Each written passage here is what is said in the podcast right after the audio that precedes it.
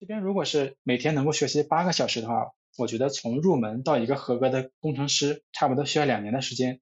三个月去学习语言，比如说前端的 HTML、CSS、JS，这个就相当于建筑行业里面的建筑材料，比如说沙子、水泥，对什么材料有什么特性要掌握，这个是最基础的。因为掌握一门语言之后，还需要再花三个月时间学算法、数据结构。很多人觉得我学完了语言，能写一些 demo 就 OK 了，实际上你这个时候只能盖一些草屋，在建筑行业来讲，你盖不了高楼大厦。就真正的高楼大厦还是需要一些呃模块，比如说我们的门窗、大梁、钢筋混凝土。然后学完算法数据结构之后，还需要再花三个月时间把计算机原理和计算机系统结构学会，了解了这些才能够从根源去优化系统，相当于我们建筑里面的这个工程力学结构原理。欢迎来到 FreeCode Camp，开启编程之旅，分享旅途故事。大家好，我是米娅。今天我们邀请了全站工程师陈志成。他从小在父母的影响下，对编程和教育感兴趣。小学时开始接触电脑，初中时和父亲一起用 Visual Basic 为学校开发教学成绩管理系统。在大学阶段，他未能就读自己喜欢的专业，但持续自学编程，给学校做项目，并和老师一起搭建在线问答平台，解答同学们的各种问题。志成在大三时停止学业，成为一名全职的后端开发者。在几年九九六工作。和短暂的辞职流浪之后，他理解了生活的意义，重返职场，在一个月之内学完 FreeCodeCamp 全部认证课程，系统的学习前端和 Node.js，并参与开源贡献，成为 FreeCodeCamp Top Contributor。而这段经历也让他在面试时受到雇主的青睐。志成曾经加入初创公司，也曾在全球化的企业中参与过用户过亿的产品的开发。现在他在一家做企业管理产品的创业公司担任技术负责人。他将分享自己的学习经历、职业发展历程、对前端和后端开发的思考，以及对于人生使命的探索。如果你喜欢我们的节目，请记得给我们好评，并把节目分享给更多朋友。嗨，志成，欢迎你参与我们的节目。啊，米娅姐你好，大家好，我是陈志成，现在是深圳增量科技有限公司的技术负责人。业余时间会在 FCC 上面翻译文章和课程。嗯，你是什么时候开始学习编程的呢？啊，我接触电脑比较早，小学差不多两千年左右。最早用是 DOS 一种基于命令行界面的操作系统，键盘敲命令可以打开应用程序。呃，那时候玩的比较多的是 WPS，在上面练习五笔打字。也会玩一些小游戏，比如说超级玛丽。嗯，真正意义学习编程应该是初中时候，和我爸一起用 VB 做了一个教学成绩管理系统，可以自动算排名、平均分散。哦，这个系统它是一个真正的项目吗？有没有用户呢？可不可以详细的介绍一下？好的，其实很多项目它的初衷都是为了提效。那个时候学校还比较流行排名，期末考试后需要很多老师算两天才能够把所有的数据算出来。我爸用 Excel 就和公式把这个流程自动化了，我是用 VB 做了一层封装，最终效果就是之前是两个老师两天的工作量，然后转换到了一个老师一个小时就能做完。啊，一开始的话就只在我爸的学校里面用，后来的话就慢慢推广到了其他的学校。啊，其实 VB 有点像现在的这个低代码，就是拖拉拽就完成一个界面，然后再写点技术的逻辑，就主要是看了一些书，学习自学了一下，然后就。呃，完成了，对。哦，听起来好棒啊！你在初中的时候就参与真实的项目开发。我们知道 VB 全称是 Visual Basic，它是微软推出的一种可视化编程语言，对吧？啊，是的。我觉得我们这一代人最早接触编程，很多都是从 VB 开始学的。我读大学的时候，理工科的同学就学习 C 语言，文科呢就学 VB。我不知道现在还有没有开发者在用它。啊，现在还是有很多开发者在用的，但是。大部分企业级的都开始用 Java 了，但是在搜索引擎上 VB 还是有很多的一个用户量的。嗯，那你在大学时读的是计算机专业吗？呃，身边很多朋友都觉得我应该读计算机专业，但其实我最想读的是师范。嗯，比较遗憾的是，师范类志呃志愿是需要提前填报的，然后我错过了填报时间。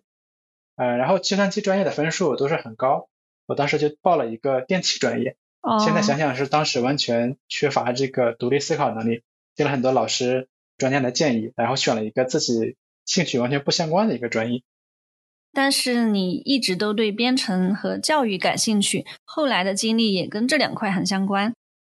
是的，这个兴趣是受到家庭的影响吗？啊，对，对教育的兴趣主要是家庭环境的关系，因为我爸妈都是老师，哦，然后老师是其实是一个影响力很大的一个职业。呃，我认为一个合格的老师，他不仅是要教授知识和技能，还要帮助学生了解什么是大行之道，也就是我们常说的传道授业解惑，其中传道是最重要的。然后对编程的兴趣最早是来源于我对游戏的热爱。我上初中的时候就开始在家里面熬夜打星际，然后我爸妈对于我这个网瘾少年。没有太大的一个干预，然后游戏玩够之后就开始去呃去思考怎么去制作游戏，就对制作游戏感兴趣，然后也会尝试着用 Flash 做了一些简单的小游戏，然后慢慢的也对里面的一些游戏的脚本产生了兴趣，怎么去控制这些游戏的人物，啊，真正系统的学编程已经是大学时候了，那个时候开始自己鼓捣一些有意思的东西。我很赞同你刚刚说的传道是第一位，那你当时你的父母传递给你的道是什么呀？呃，因为我知道你现在也有了孩子，然后你觉得在小孩子的成长过程中，父母应该传递给他们最重要的东西是什么呢？啊，其实对于我自己个人来讲的话，呃，我觉得反而是我们的一些大家普遍认为一些东西反而比较重要，比如说我们真正的一个诚实善良啊，或者是因为其实我之前是有过很多次怀疑，比如说呃，比如上初中的时候，同学们会打架或者怎么样，然后那个时候可能会有些。人会觉得这种很酷，我觉得是不是我们实际上这个是应该是靠我们的一个武力去说，靠我们的拳头去说话的。到后来的话，你就发现是不是啊有很多人，比如说经常去欺骗老师、撒谎，然后反而没有被被看到。有时候也会想，是不是这个社会就是只有这个撒谎才会得到一些好处？但是我觉得能够让孩子知道真正的诚实、正直才是最重要、最关键的。对，这个就是有做人的道理。嗯，其实我们也认识好几年了。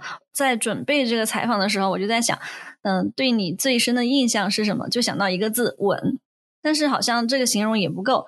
那你现在说到了正直，我觉得这就是我对你最深的印象。那在大学期间，你是怎么学习编程的呢？那时候用什么学习资料？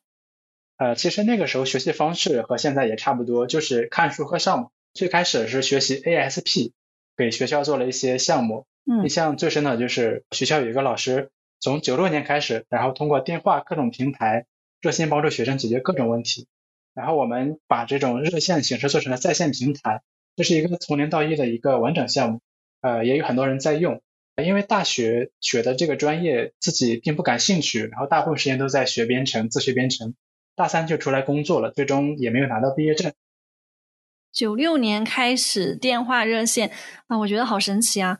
所以你们做的这个在线平台是什么形式？它是一个论坛吗？差不多，在线平台就是实际上对老师多年沉淀的一个汇总，因为它实际上就是帮助了很多学生。嗯，上面会有一些比较学生比较需要的，比如说一些心理学或者国学的入门知识，也有老师的博客，然后也有一个简单的论坛，可以让学生们在上面简单的交流。哦，好佩服这位老师！你刚刚说大三的时候你就停止了学业，没有拿到毕业证。然后你开始出来工作，那个时候有没有想考虑说，没有毕业证的话，很可能会影响以后的职业发展呢？那个时候思考逻辑很简单，因为拿到毕业证目的就是为了找工作嘛。如果是找工作对于我了现在不是问题的话，那其实拿毕业证也没有什么必要了。至于职业发展有有没有影响，当时觉得学历就是工作的敲门砖嘛。如果你的技术够牛，那么就不需要敲门砖了。对，然后第一份工作是是一份九九六的工作，虽然做的是自己喜欢的事，但是几年下来发现，就是回忆没有可以回忆的点，时间过得飞快，就很担心一辈子就这样过去了。那个时候有很多流浪歌手背着吉他四处去旅行，然后我很羡慕，但是我不会弹吉他，就想为什么不做一个流浪程序员，背着电脑去旅行，然后顺便做一些样项目来养活自己，然后就。直接辞职出发去了云南，好有魄力的选择。为什么你说工作几年没有回忆的点？那个时候你的工作内容主要是什么呢？呃，那个时候因为也是一家创业公司，做的内容就是比较杂，比如说嵌入式会去做，然后也会做一些前端后端的工作。啊，当时还做了一个聊天软件。虽然是上班的时候觉得很充实，但是因为九九六嘛，然后周末都没有时间去出去玩，也没有社交，嗯就是感觉这个新年刚开始，马上就到了年底，回忆下来全都是一些重复的劳动，就是确实是没有什么可以回忆的点。嗯对，我我理解，这就是感觉好像很充实，因为每天都被工作充满，但是没有了自己的生活。是的，是的，对，嗯，其实最近几年我们看到很流行数字游民这种生活和工作的方式，但是听起来你很早就是数字游民了耶。而且嗯程序员这个职业，我觉得也挺适合数字游民和远程工作。在流浪的那段时间，你是什么状态呢？那我应该算是一个对比较失败的一个数字游民。事实上，我也是那段时间才开始真正的慢慢了解自己，比如说自己发现自己并不会，并不知道怎么去管理客户的预期，比如说自己确实思考能力很差，然后之前发现都是在这种社会、学校、公司这种洪流里面在漂流，就做的一切都是为了符合预期，并不是真正的自己，也不是真正做的自己想做的事。嗯也很少有机会去思考自己真正想要什么，所以真正自由下来之后，反而很焦虑，也很茫然。嗯，在云南你一共待了多久？啊，在云南待了不到一年，那期间有没有发生什么让你印象深刻的事情，甚至是影响你之后的生活态度的事情？印象最深是在云南过了一次泼水节。早上起来准备出门打印东西，刚走在楼下，然后一个不认识的一个美女就上来泼了我一身水，然后就很懵。嗯 然后到街上发现店铺虽然门都是开的，找不到老板，大家都在忙着泼水。路上会看到各种豪华的泼水设备装备，然后我也就放下了疯玩了一天。这几天看到所有人最重要的事就是泼水，然后没有别的事，就感觉好久没有这么开心过。对嗯也意识到其实其实活成什么样子或者什么样的生活并不重要，自己开心才最重要。我能理解这段时间它就像一个 gap，就让你能够有机会慢下来去体验生活。是的。然后呢，你又是怎么重返职场的？啊，当时回到深圳是因为有朋友在深圳这边做智能干衣机、洗衣机，就叫我过来做这个后端。嗯真正重新工作之后，才会发现就是变化很大。前端已经是由简单的切图变成一个很热门的一个职业，然后我还停留在一个比较原始的像 jQuery 或者是 Angular JS 这个时代，就去找各种学习资源，然后也是那个时候接触到了 FCC。对我之前听你说过，大概你是在二零一五年的时候关注 FCC 的。其实这个时间很早了，因为 Quincy 他是在二零一四年的时候创立 FCC 的。嗯，那时候上面应该已经有 React 的课程了吧？啊，对，其实最早关注还是因为 GitHub 上它是比较火嘛，因为大家都是用 GitHub，但是当时并并不知道它是一个真正有这么一个平台，我只我只是以为是一个开源的一个项目，对，然后所以嗯。后来就是没有太关注，然后真正是一八年的时候，对，看到了这个在线课程的方式，然后看到了这个课程，对，在上面学习，然后觉得很很惊喜，觉得这种学习还有这种学习方式，这种闯关式的编程，直接花了一个月的时间，当然也是工作之余把所有的项目都做了一遍，呃，系统的学习了这个前端和 Node.js，后来有空就参加 FCC 深圳社区的活动，好厉害！一个月的时间，你把所有的认证课程学完了，也拿到那些认证了吗？对，拿到了，但是这个确实是做这个题是很上瘾，对吧？就是晚上下班就是就想着刷题。对你参加了深圳社区的活动，也逐渐的去组织活动。我记得那时候有些活动是跟腾讯合作组织的，规模还挺大的，就是一些技术交流的活动。啊，是的，那个时候，对，像腾讯很多开源的一一些项目都给了很多帮助和支持。嗯，你那时候有担当主持人，还有演讲嘉宾。后来就像你说的，还参与了课程翻译和文章翻译，以及代码贡献。嗯，所以在 FCC 社区里面的这些经历，对你的职业发展有帮助吗？FCC 经历对我的职业还是很有帮助的，因为我是不是科班出身，也没有在大厂里面做过，然后工作都是比较杂，像是后端、前端、安卓、运维、嵌入式都搞过，然后做的又都不精，所以就是我们做干衣机，呃，做不下去之后就开始找工作嘛，一度让我很崩溃，嗯因为工作确实发现确实很难找，那后来就把方向定在了前端上面。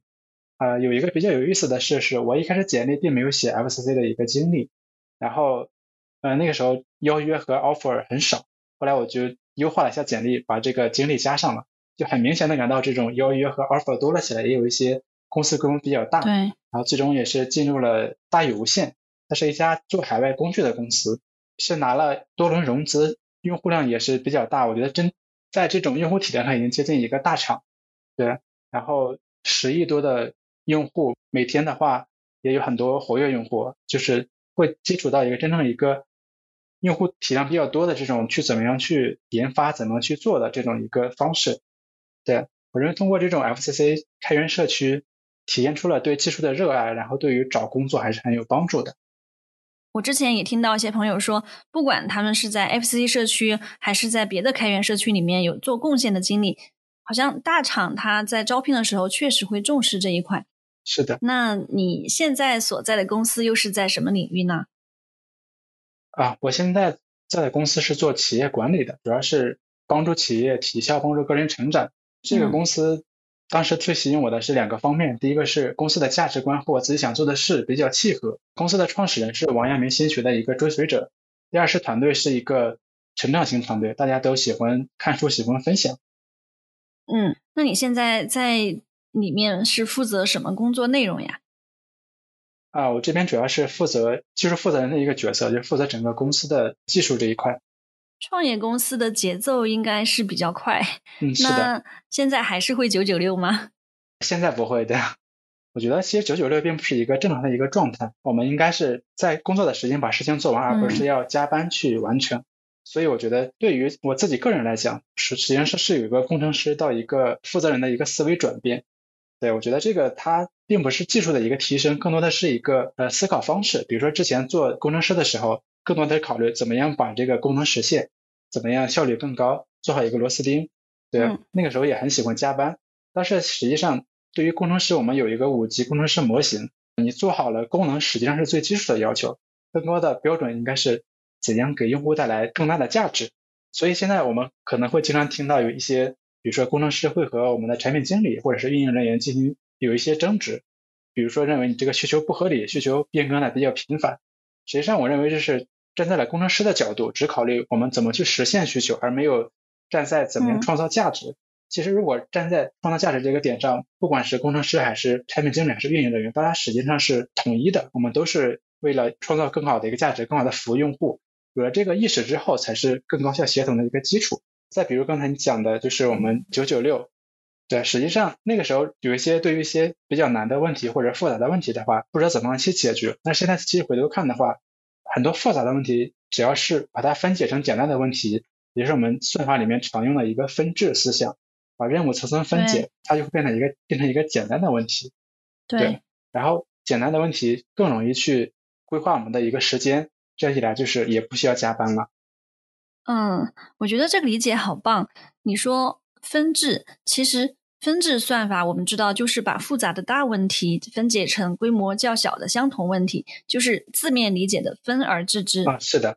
然后呢，再把小问题的解合并起来，就是大问题的解。是的，是的。其实这个印象比较深，就是呃，马斯克他是造火箭嘛，因为火箭的成本是非常高的，把一个人送到火星需要二十亿，这是呃美国的一个预算，但是他把它降低了两万倍，就是我们想怎么样把一个成本降低两万倍，这个简直不可思议。但是它实际上通过这种分解的方法，第一个就是我把这个国有的东西私有化，通过高效的去运营，然后来降低这个成本。然后第二个就是它把这个火箭做成可回收的，就是可以更多的去利用、重复利用来做到一个让这个成本降低。就通过就各种一些策略，很简单的策略，把这种复杂的问题变得很简单。嗯。你刚刚提到五级工程师模型，那有哪五个级别？你你觉得自己现在是在哪一级？有五级的话，第五级就是我们的一个工程师，就是我们能完成我们的一个研发任务。然后再往上是四级工程师，他是要有一定的产品能力，对他不单是有你有一个，不单是能够完成工作，然后也有一定的产品能力。比如说我完成某一些产品，就就像我刚才讲的话，要有这种为用户创造价值的思维。我觉得我现在应该是在。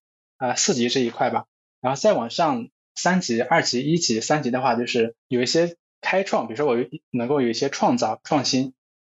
对，其实越往上实际上是越难的，然后再往上就是比如说我开创一个产业，其实现在我们对，其实这个模型最早是从这个物理学家借鉴过来的，有一个零级零级物理学家就是爱因斯坦。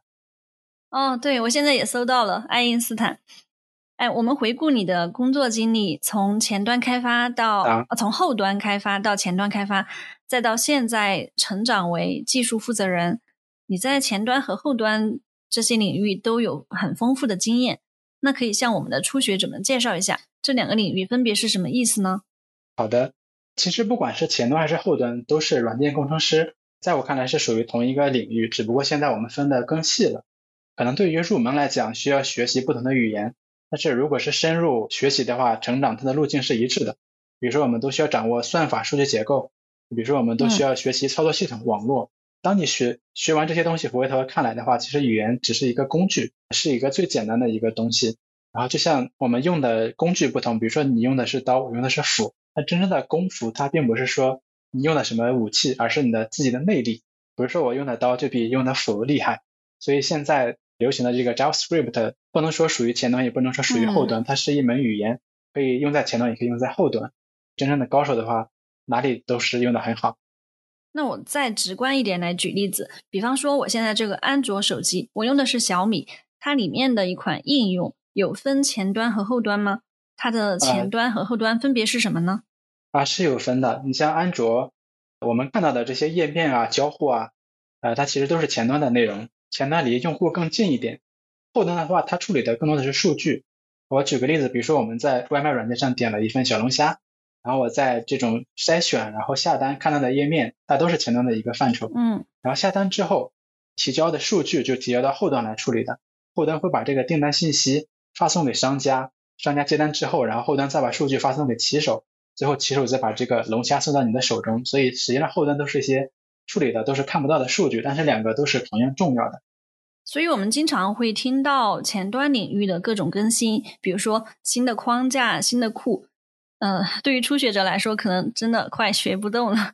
相比前端，后端的发展会比较慢吗？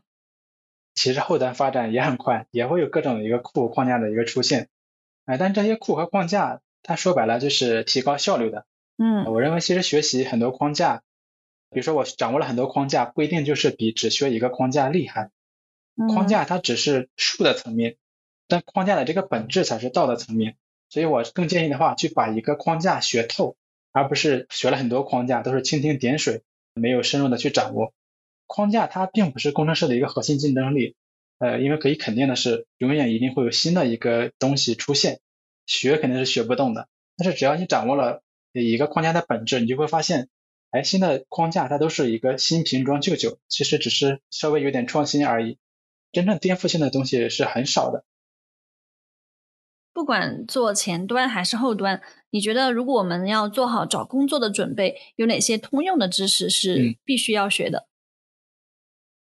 其实有人说，编译原理、操作系统、图形学是程序员的三大浪漫。就除了刚才我们提到的工程师需要掌握的那些知识，我觉得其实对于前端工程师来讲，可以对交互设计有一定的了解，它一定是加分的，因为前端它更贴近于用户，我掌握这种我做的东西更符合用户的习惯，这个是很重要。但是对于后端工程师来讲，我觉得应该是适当的了解一些前端或者是产品的知识，因为很多后端它离用户是比较远的，处理数据，然后但是很多时候后端会肩负着这种接口设计的工作。如果是只用这种程序员的思维设计出来的东西，可能会让用户用起来很痛苦。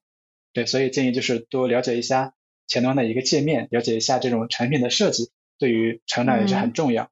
还有一些通用的知识，比如说 Git，呃，还有 MongoDB，对吧？对，Git 肯定是都是必须要掌握的。对，MongoDB 的话，更多是后端数据库的一个知识。对。你刚刚讲到说，后端开发者用程序员思维设计出来的东西，让用户用起来很痛苦，可以举一些例子吗？因为我们经常会讲说 best practice 最佳实践，那现在也来讲讲 bad practice 不好的实践。啊，实际上我们有很多产品就是给程序员用的，比如说我们，我举个例子，比如说阿里云上面很多这种这种界面，比如说这个数据库怎么去用，它会去怎么去申请，实际上这个就是它。就是给程序员用的，所以很多交互的话可能没有那么的好。我们如果是自己去做产品的话，如果是做面对 to C 的产品给用户用的话，并不是给程序员用的话，也可能会犯这个错误。比如说这个东西需要有一有一定的工程师的思维，或者有一些技术的知识，你才能去知道怎么去操作它。其实现在的话，我们都知道，呃，苹果设计的比较好，是因为它是连小孩子都会用它做的做的东西，因为它是把很多东西是抽象出来它就是产品能力比较强。如果是呃对于后端来讲，你就你可以想象一下，我们这个操作这个飞机，会有各种一个操作一个设置，虽然很强大，但实际上对用户来讲是很不友好。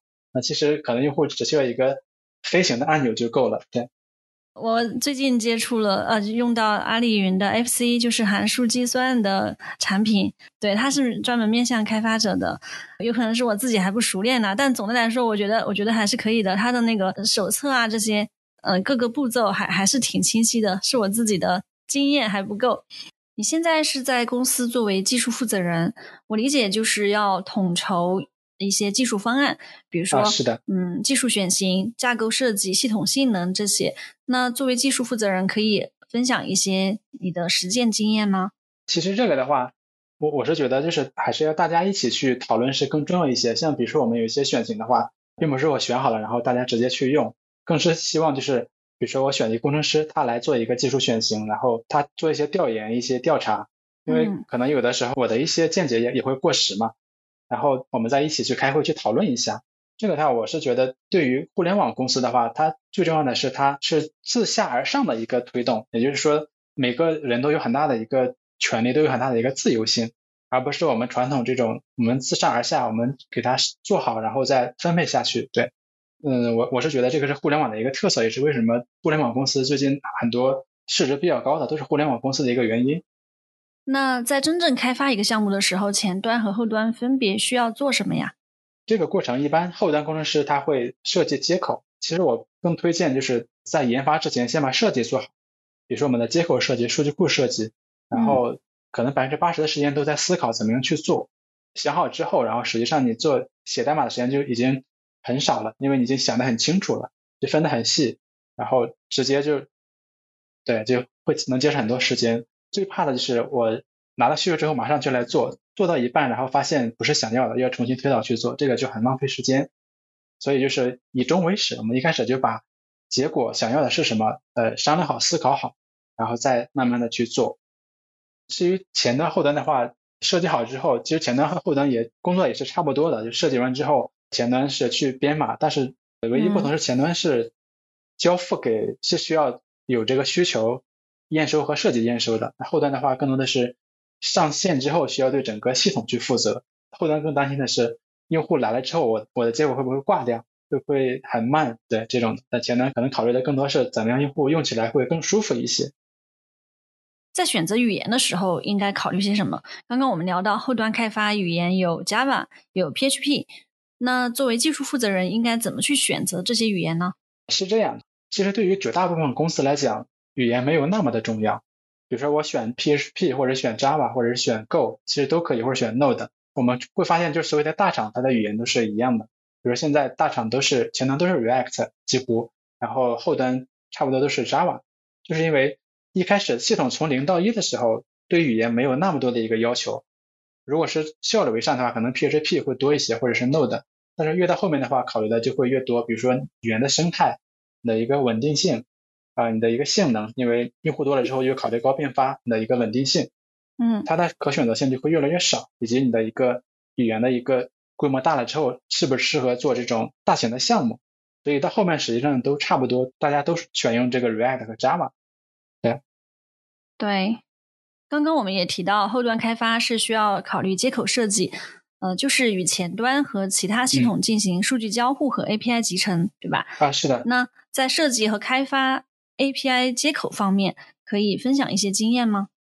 确实，这个是前后端在连调的时候，一般会有很大的一个沟通成本。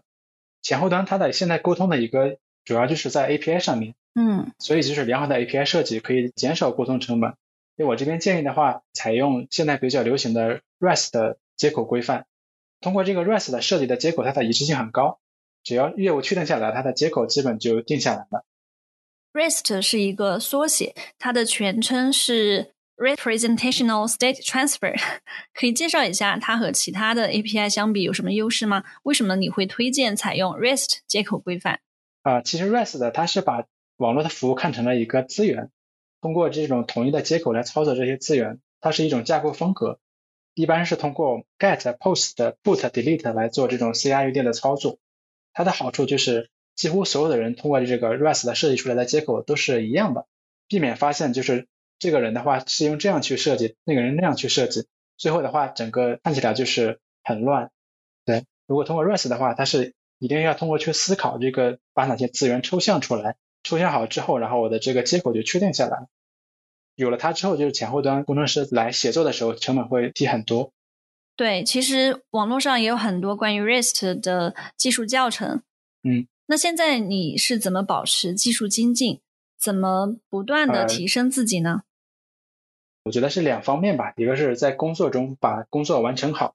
很多人可能觉得我们工作做的都是 C I U D，没有什么价值。但实际上，我觉得我们毕竟一天八个小时，大部分时间都在工作，还是要在工作时间成长还是最最多的，要把工作做到一百分。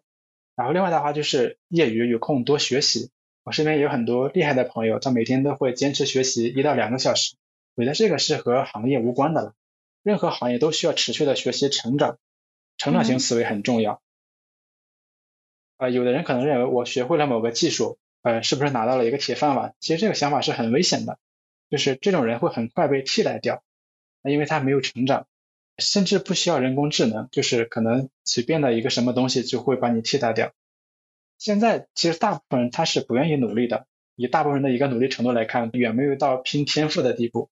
只要持续努力，就能够成为前百分之三十。如果是拼命努力的话，可以。成为领域的一个精英，有一定的影响力，能够得到更多的资源和机会。然后，如果是有一点天赋的话，就可以到达百分之一。这个时候就是行业翘楚。这个可能大家比较熟悉的，就是一类里面讲的这个一万小时定律。花了三千小时，你是入门；给了五千小时，就是有小成，成为行业顶尖。然后，只要付出一万小时，就能成为一个大师。对于我们的编程初学者，除了你刚才说的要努力把工作做到一百分，还可以再分享一些建议吗？对于初学者，其实这个我们软件行业很多时候都可以和建筑行业来做对比。我们可以想一下，我们要想培养一个建筑工程师，建筑工程师需要多久？至少需要两年吧。如果时间花的不够的话，那可能只能做一些基础的工作，比如说搬搬砖。其实软件也是一样的，很多自嘲自称自己是码农。也是做的比较基础嘛，对，也是需要系统去学习软件。如果是想速成找一份工作糊口的话，那大概率实际上做的也是搬砖的活儿。这边如果是每天能够学习八个小时的话，我觉得从入门到一个合格的工程师，差不多需要两年的时间。三个月去学习语言，比如说我们的前端的 HTML、CSS、GS，这个就相当于建筑行业里面的建筑材料，比如说沙子、水泥。呃，对什么材料有什么特性要掌握，这个是最基础的。因为掌握一门语言之后，还需要再花三个月时间学算法数据结构。呃，很多人觉得我学完了语言，能写一些 demo 就 OK 了。实际上，你这个时候只能盖一些草屋，在建筑行业来讲，你盖不了高楼大厦。就真正的高楼大厦还是需要一些呃模块，比如说我们的门窗、大梁、钢筋混凝土这些东西，比如说我们的算法数据结构。然后学完算法数据结构之后，还需要再花三个月时间把计算机原理和计算机系统结构学会，了解来这些才能够从根源去优化系统，相当于我们建筑里面的这个工程力学结构原理。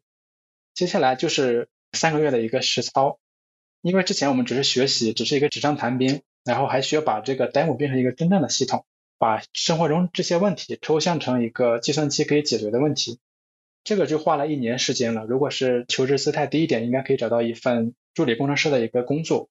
如果想成长一个真正的工程师的话，还需要一个呃一年的一个实践，培养自己的一个计算机思维，学习工程师的一个思考方式，找到协作的一个方法，做事的一个方式，这样坚持一年才能够成为一个合格的软件工程师。对，我觉得这个盖房子的比喻很形象，就是从表面的知识到需要沉淀的底层知识。嗯，前面我们聊了很多你在技术上的思考，现在我们聊一聊你关于生活、人生的思考。你在去云南流浪的那段时间，其实也有思考人生的意义。其实我知道你后来还去重庆禅修了一段时间，应该就是你从大禹无限出来之后，对吧？是的，是的。是在什么样的机缘下你与佛结缘？然后禅修期间又有什么感受呢？其实是很早就是对这个会去关注吧。然后最早是因为一本书，一个瑜伽行者的自传，这个是据说乔布斯每年都会看上一遍。然后是。呃，有一本叫做《世界上最快乐的人》，里面讲过，人在禅定的时候，他的大脑快乐指数可以跃升百分之七百。哦，这个我觉得是很奇怪。我们很多时候，比如说我们吃东西或者是去玩游戏啊，那实际上大脑它并没有快乐没有提升那么高。然后最后是真正的是有一本叫做《从哈佛的阿弥陀佛》，啊，它里面讲到了呃很多经历，就其中就包括一个叫禅期。然后就开始关注，我觉得这个很有意思，有机会也可以参加一下。就开始关注国内有没有这个禅期。然后是呃参加了这个之后的话，然后确实发现对自己会有一些影响，就真正开始关注自己真正想要什么，自己想要成为一个什么样的人。呃，我给自己想了三个词，一个是极客，一个是老师，一个是佛子。然后第二个是身体上的，我差不多有二十多年身体体重都没有变化过，一直是一百二十斤。然后在山上吃了七天素。发现自己的胃口突然变好了，然后现在体重维持在一百四十斤左右。嗯嗯对，发现这个冥想或者是瑜伽打坐，它其实关注的都是一件事，就是找一个和自己相处的方式，花点时间和自己沟通，其实更有助于帮助自己掌握自己的一个时间，掌握自己的一个人生，然后知道自己想要什么是呃游戏啊，还是短视频，还是一些我用社交，还是一真正的一些其他的一个能实现自我价值的事。嗯。所以你一直都在思考自己真正想要的是什么，想成为一个什么样的人。你刚刚提到给自己想到三个词：极客、老师、佛子。嗯，我可以理解为是你的使命啊。是的。那你是怎么理解这三个词的？他们之间有什么关联呢？其实极客和老师的话就比较简单，因为我很早就对计算机和老师比较感兴趣嘛，然后也希望自己未来能够保持这份热爱，能够留下一点小小的贡献吧。然后佛子的话是实际上是对自己行为的一个要求。嗯，有一本书叫做《弟子规》，里面就描述了儒家对求学之人的一个基本要求。释迦也有一个一本书叫做《佛子行》，它是就是释迦对佛子行为的一个规范，都是教人努力的。我记得稻盛和夫他讲过，就是要付出不亚于任何人的努力，实际上也是来源于佛子里面精进的一个思想。嗯，你刚提到就是使命嘛，我是觉得每个人其实来到这个世界上都是带着使命的。史蒂芬·科维在《高效能人士七个习惯》里面就讲到要以终为始嘛，意思就是想象自己在参加自己的一个葬礼，然后你希望你的追悼词是什么？是你留下的财富，还是你做了什么事？有没有什么事你没有做，你会感到很遗憾？你在想在追悼词听到自己的那个内容描述，实际上就是自己的使命。对于我来讲，编程就是毫无疑问就是我。最最喜欢做的事。所以第一个词是极客，另外我也想有机会能够传道授业解惑，这个就是第二个关键词老师。然后对于佛子，突然想到一个有意思的事，就是在禅寺里面的时候，老和尚说你们有一个词叫做佛系青年，说是描述一个人比较消极逃避嘛。这个佛系看起来是跟佛有关系，但是他说这个锅他们不背。其实真正的修行确实是很辛苦的，就是每天四点多就要起来诵经。禅修里面也讲到这个觉，嗯，反面就是率性。我是觉得我自己之前很多时候就是率性的一个代表。其实率性的话，它并不能帮助我们找到自己的使命，很容易被卷入外界的这个洪流当中，可能一辈子就这样浑浑噩噩过去了。这也就是我提到的第三个词“佛子”，就是生活中到处都是修行，然后要保持一个精进的态度很重要。对，生活本身就是一种修行。我理解，可能更多的是向内求，就像你刚刚说的，和自己相处，然后尽量不被卷入外界的洪流中。啊，是的，是的，对。谢谢你和我们分享这么多的经历和思考，也祝贺你确定了自己的人生使命。啊，特别是你说，嗯，编程就是你最喜欢的事情。我觉得能够把自己最喜欢的事情作为事业来发展，是幸运的，也是幸福的。那说到教育呢，其实我们在 Freecode Camp 社区就是在一起推动教育公益这件事情，并且已经协作好几年了。好，今天的聊天很开心，谢谢志成。好，谢谢米娅姐。好，拜拜。以上就是这期节目的全部内容。希望这些关于前端和后端开发以及自我探索的分享，能够引起你的一些共鸣。接下来我们会邀请更多嘉宾分享技术旅程中的故事和洞察。期待你在收听播客的平台上给我们好评，也欢迎你和朋友们分享我们的节目。下周见。